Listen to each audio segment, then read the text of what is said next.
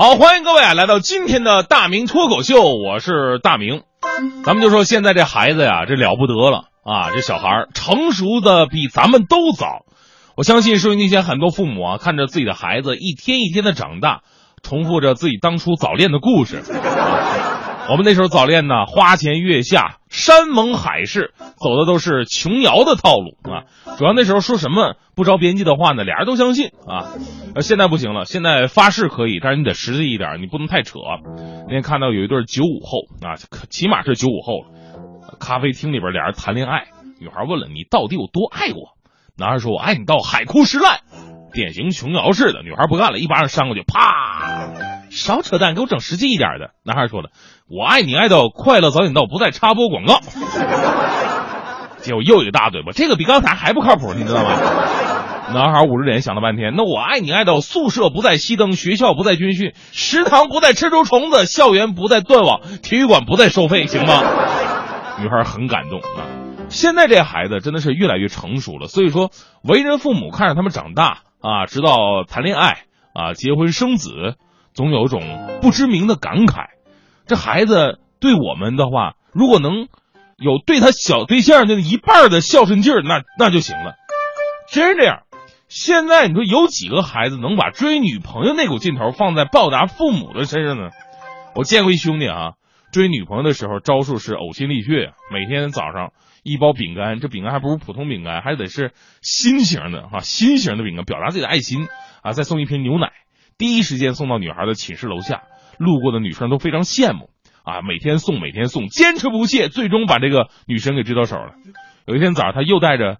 刚做好的这心形饼干去看女朋友，女朋友就问：“哎呀，你这饼干哪儿买的？我去好多超市，都要么是圆的，要么是方的，要么长方的，就买不到这种心形的呀。”男孩无比自豪的说：“哎呀，亲爱的，当然找不着了，这是我亲自为你亲自一口一口咬出来，你知道吗？你喜欢吗？你是斯亚雷斯吗？你这么喜欢啃东西？” 不过话说回来啊，作为家长看到自己的孩子长大成人，离自己越来越远，似乎是跟你已经不是最亲近的，那肯定有种失落感。比方女孩啊，小上小学的时候，女孩喜欢赖着妈妈，妈妈妈妈，我长大了不要嫁人，我要待在你身边。这种话她经常说，这时候你会哈哈大笑，有种满足的感觉。等女孩上了初中了，她还会缠着你，妈妈妈妈，我以后会和你住在一起的，你会很欣慰。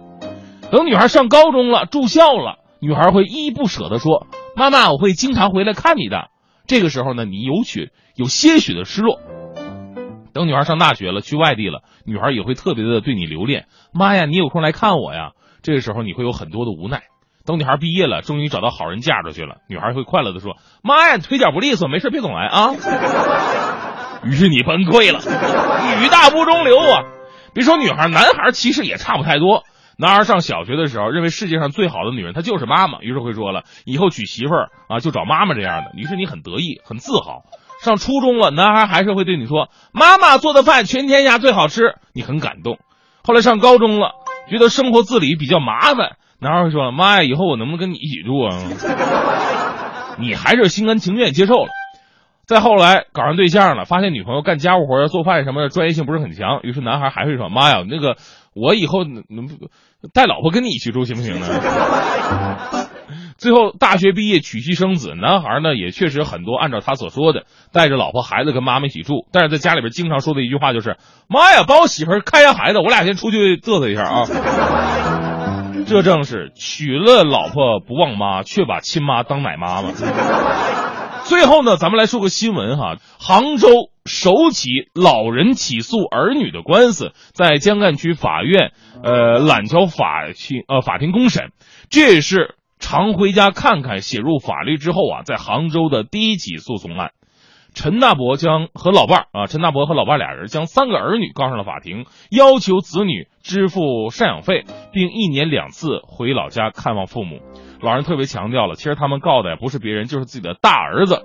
这为了大儿子，他们付出太多了，含辛茹苦供大儿子读书念大学，然后次女和小儿子呢，因此而放弃了上学。结果没有想到，大儿子工作还不错，在杭州工作买房之后呢，娶了媳妇忘了娘，十多年当中没有回一趟老家看望父母。咱们不管这案件最终的结果如何，都希望当事人能够想想自己小时候。最后呢，咱们节目加送一条至理名言吧：身在今天，仍要谨记昨日。娶了新娘，但是莫忘老娘。